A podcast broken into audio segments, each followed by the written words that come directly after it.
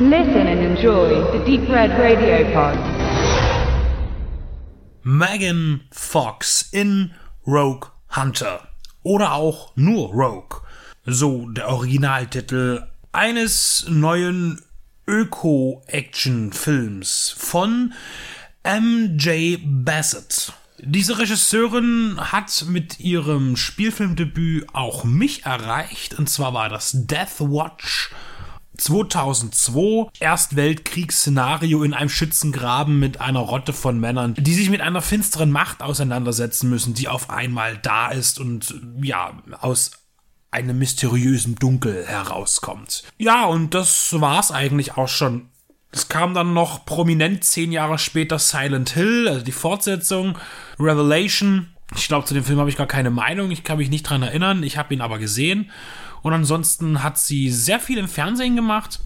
Ja, und nach eben einer sehr langen Fernsehzeit ist sie in den letzten Jahren auch wieder filmisch aktiv geworden mit zum Beispiel Inside Man Most Wanted, der nicht besonders gut ankam auf dem Markt und jetzt auch mit Rogue, der ebenfalls mit vielen Problemen kommt. Dabei gibt es doch auch einiges Gutes zu erzählen. Mit einer geschlagenen 3,9 finden wir Rogue Hunter bei der IMDB und es ist absolut berechtigt, diese Durchschnittsmeinung. Ich musste immer so ein bisschen an die 90er und Steven Seagal denken. Wir bringen einen Actionfilm und äh, packen noch ein äh, umweltökologisches Thema mit rein.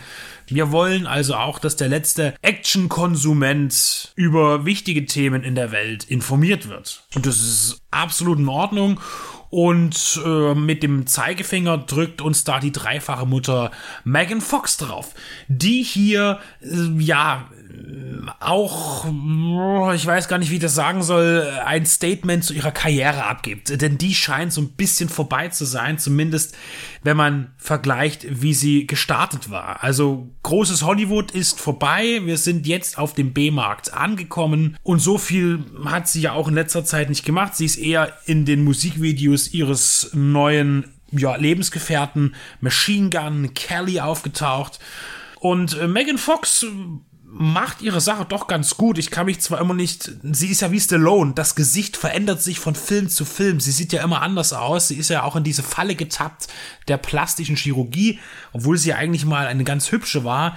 Äh, aber sie ist jetzt äh, keine, von der man behaupten könnte, sie würde dem Film nicht eine gewisse Energie geben. Das ist es nicht. Also da kann sie auf jeden Fall mithalten. Aber optisch ist es doch eine ganz schöne Gewöhnungssache. Immer noch für mich. Es ist ein Szenario in Afrika. Äh, Megan Fox spielt eine sehr taffe Söldnerin, die ja für spezielle Einsätze gebucht wird. Sie ist umzingelt äh, von ihrer Truppe. Es sind alles Männer, harte Typen mit großen Wummen und sie ist äh, der allerhärteste Typ von allen. Und äh, sie befreien mm, ein junges Mädchen, eine Tochter eines wichtigen Politikers aus den Fängen von terroristischen Schergen und fliehen dann ja in die Wüste.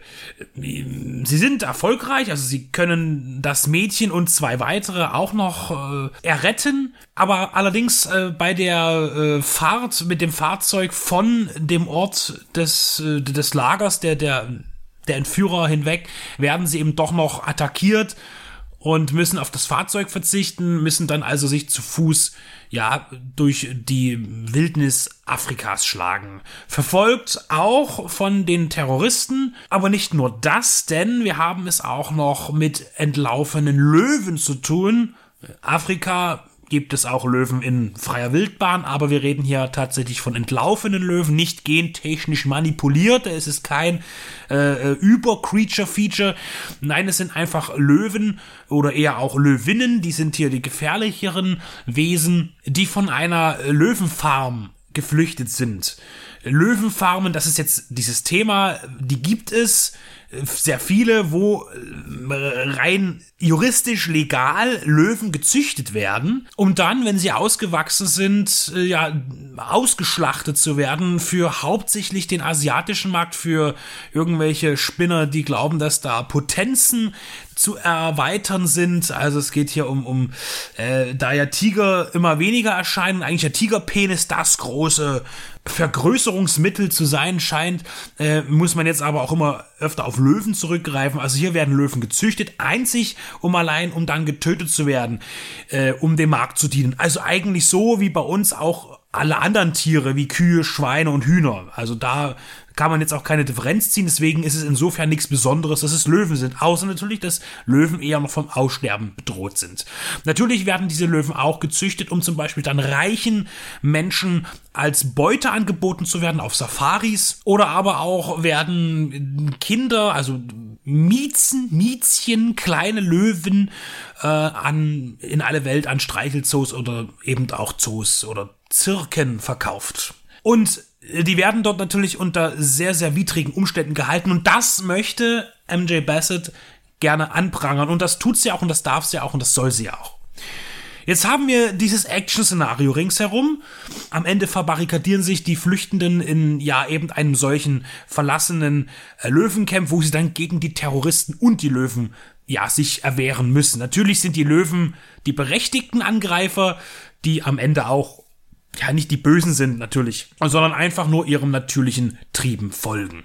Der Film stützt sich natürlich auf seine Action. Die ist durchaus da. Also wir haben hier den Anspruch an realer Pyrotechnik. Wir haben wirklich physische Effekte, die auch besonders in den Nachtszenen gut eingesetzt werden. Da gibt es schon auch äh, tolle Explosionen. Besonders auch die Nachtszenen sind für Actionfilmverhältnisse sehr gut gestaltet. Also es ist eigentlich Tag, ja. Das heißt, wir haben finstere Nacht, aber die Szenen sind so gut ausgeleuchtet. Wir haben so viele äh, Flammenherde, dass es so genial beleuchtet ist. Das ist einfach herrlich, dem zuzusehen. Das heißt, ähm, die Ausleuchtung und der Look sind gut. Auch tagsüber fängt man diese Sonnenuntergänge ganz gut ein, man macht das ganz gut nutzbar. Das sind sehr starke Farben, die wir sehen. Das ist ein sehr bunter Film und aber auf eine Weise, wie es mir gut gefällt. Aber dann haben wir das Problem mit dem Löwen. Und das ist ja ein Widerspruch in mir eigentlich, denn es ist grauenhaft. Die ausgewachsenen Löwen und Löwinnen sind in ihren Aktionsszenen ja komplett computeranimiert. Und zwar schlecht. Also wirklich schlecht, als würde man ein, ich weiß nicht, ich habe nie eins gespielt und falls es es gibt, ein König der Löwen Computerspiel spielen würde. Das ist sehr nervig und raubt dem Film jegliche Authentizität. Von dem kurzen Auftritt von dem noch viel schlimmeren CGI Krokodil, das aber, das sind nur ein paar Sekunden, gut, da kann man drüber wegsehen, aber dann die, die permanent im Bild erscheinenden Löwen, hm, wie hätte man es denn anders machen sollen? Man prangert hier natürlich an, dass Löwen gequält werden. Hätte man diesen Film mit echten Tieren gedreht, hätte man wahrscheinlich auch den Vorwurf erleiden müssen, naja, aber die Tiere sind an dem Set bestimmt auch nicht freiwillig gewesen. Ja, vegan wäre der Film dann nicht gewesen.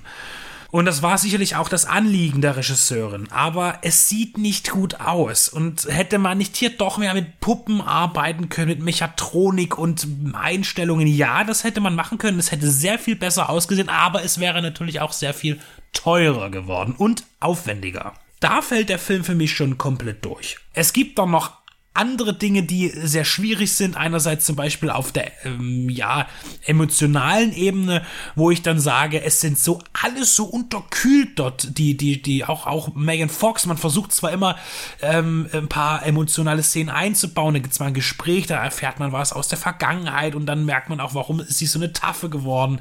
Oder es, es geht auch um andere Leute, die dort auftreten. Aber gleich am Anfang, wenn Leute sterben, ist es scheißegal. Ihre Teammitglieder, peng, peng, tot. Ja, Pech gehabt, aus dem Auto werfen, lass mal liegen, keine Träne, kein Problem.